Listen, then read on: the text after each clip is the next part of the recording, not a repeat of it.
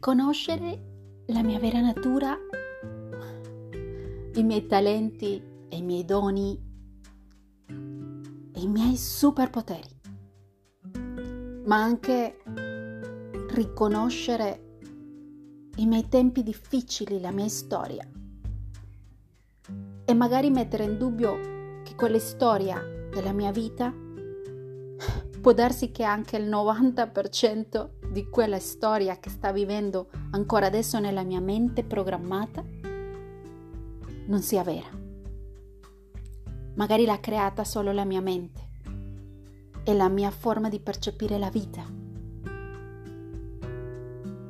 E questo è il lavoro a cui sto dedicando il mio tempo nel risveglio della mia donna eroica. E questo è il nuovo tempo della palestra per l'anima. Io sono Monica Sita ed ecco qua un nuovo episodio delle mie riflessioni, del mio lavoro interiore e di quello che sto creando e materializzando in questo oggi, in questa ora, tramite la mia voce. Una nuova puntata e quindi benvenuta anima bella all'ascolto, sperando che questo che adesso arriverà a te possa essere anche una medicina per te, come l'è stata per me. Benvenuta.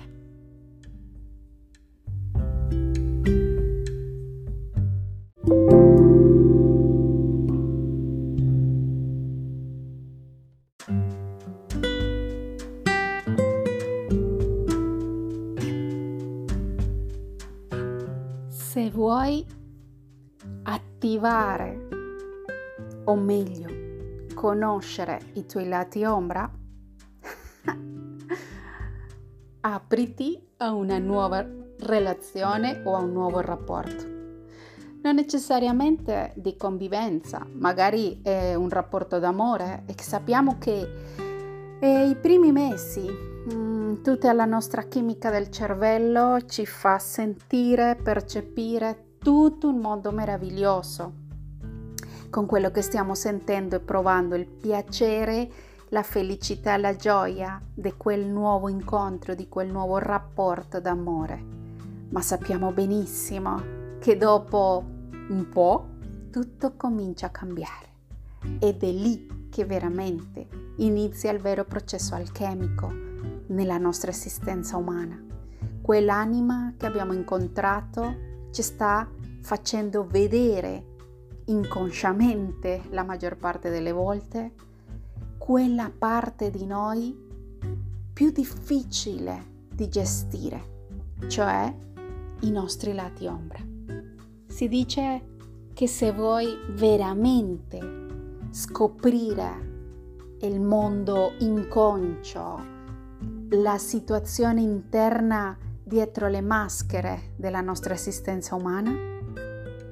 Possiamo lavorare con un psicoterapeuta in psicoanalisi oppure semplicemente andare a convivere con qualcuno. E se vuoi veramente comprendere di un modo cosciente, con una grande consapevolezza della tua esistenza umana, della tua natura umana. Vuoi comprendere i tuoi lati ombra, i tuoi momenti ombra. La cosa migliore se non hai attualmente un compagno, una compagna o non stai convivendo con nessuno, la cosa migliore è andare a rivedere i tuoi tempi di convivenza familiare. Inoltre, le amicizie sono maestri, ce lo dicono in tanti, sono maestri veramente importanti nei nostri vincoli e rapporti. Se tu partecipi a gruppi dove incontri diverse persone, eh, vi conoscete da anni, sicuramente avete già superato tanti ostacoli dei propri rapporti.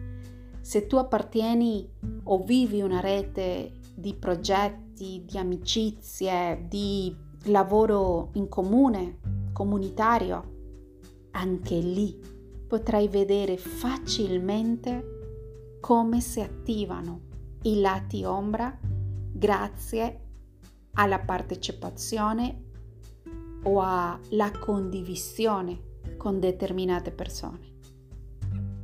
Non dico che tutto ciò sia facile, al contrario, dico che noi esseri umani siamo abituati a vedere l'altro da due modi, o da la vittima che mi sento continuamente manipolata, giudicata, criticata, poco amata, magari vivendo con una persona autoritaria, perché l'ho scelto io, se, se è il mio marito o compagno, oppure vado al lato opposto, vado io a manipolare, a giudicare, criticare, a danneggiare in qualche modo cosciente o incoscientemente l'autostima di quella persona che vive con me, di quelle amicizie che magari mi vogliono tanto bene, ma io in qualche modo, senza saperlo a volte, o magari lo faccio in un modo consapevole, vado a smuovere le proprie ferite, i propri dolori. Quando lo faccio in un modo inconsapevole, naturalmente faccio parte di, questo, di questa unità che sta portando informazione a quella persona. Ma se lo faccio in un modo consapevole, è una mia scelta dove sto mancando alla compassione, la misericordia, la clemenza, e sto andando verso l'individualità, la critica e l'attivazione di quel numero ombra e l'otto, quel tirano, quella persona che si approfitta degli altri, quella persona che non guarda in faccia a nessuno pur di raggiungere quello che vuole raggiungere, soprattutto nella parte materiale. Perché io mi vedo allo specchio quando sono in un rapporto di amicizia, d'amore e anche familiare. Sto avendo l'opportunità di riconoscere nell'altro qualcosa che mi stuzzica, qualcosa che fa male, un atteggiamento che magari mi connette col mio bambino o bambina interiore perché? Perché quando entriamo in un rapporto di convivenza e d'amore, l'altro diventa il protagonista o la protagonista della nostra scena teatrale, per così dirlo. E quel protagonista sicuramente comincerà a comportarsi in qualche modo come mio padre o come mia madre. O magari semplicemente quella persona si sta comportando di un modo, ma io percepisco nella mia mente un comportamento familiare, una programmazione che conosco, una programmazione che scatta un meccanismo di conflitto, di dolore, di difesa o di vulnerabilità della mia bambina o bambino interiore. In questo mese abbiamo una grandissima opportunità sicuramente non è facile che la mente umana possa comprendere come l'influenza di un universo possa veramente cambiare o determinare le nostre sensazioni, emozioni, pensieri continuamente perché siamo il tutto, siamo uniti col tutto. E quando riusciamo a comprendere come funziona questo dentro la nostra esistenza umana, sicuramente viviamo in un modo più leggero, più semplice, accettando che non sono solo nel mondo, che non dipende solo da me, che dipende in realtà della mia interazione con il tutto, con i rapporti, con i vincoli e quando riesco a comprendere che se io cambio, cambia la mia realtà, sicuramente in quel momento, in quel senso, inizia un bellissimo processo di alchimia e di accettazione della propria natura.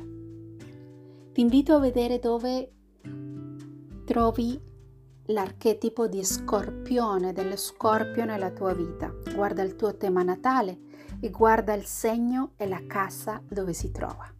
E se hai domande, scrivimi, perché così magari in un messaggino con la, una mail posso scriverti e darti qualche spiegazione in più. Io sono Monica Sita, nella palestra per l'anima.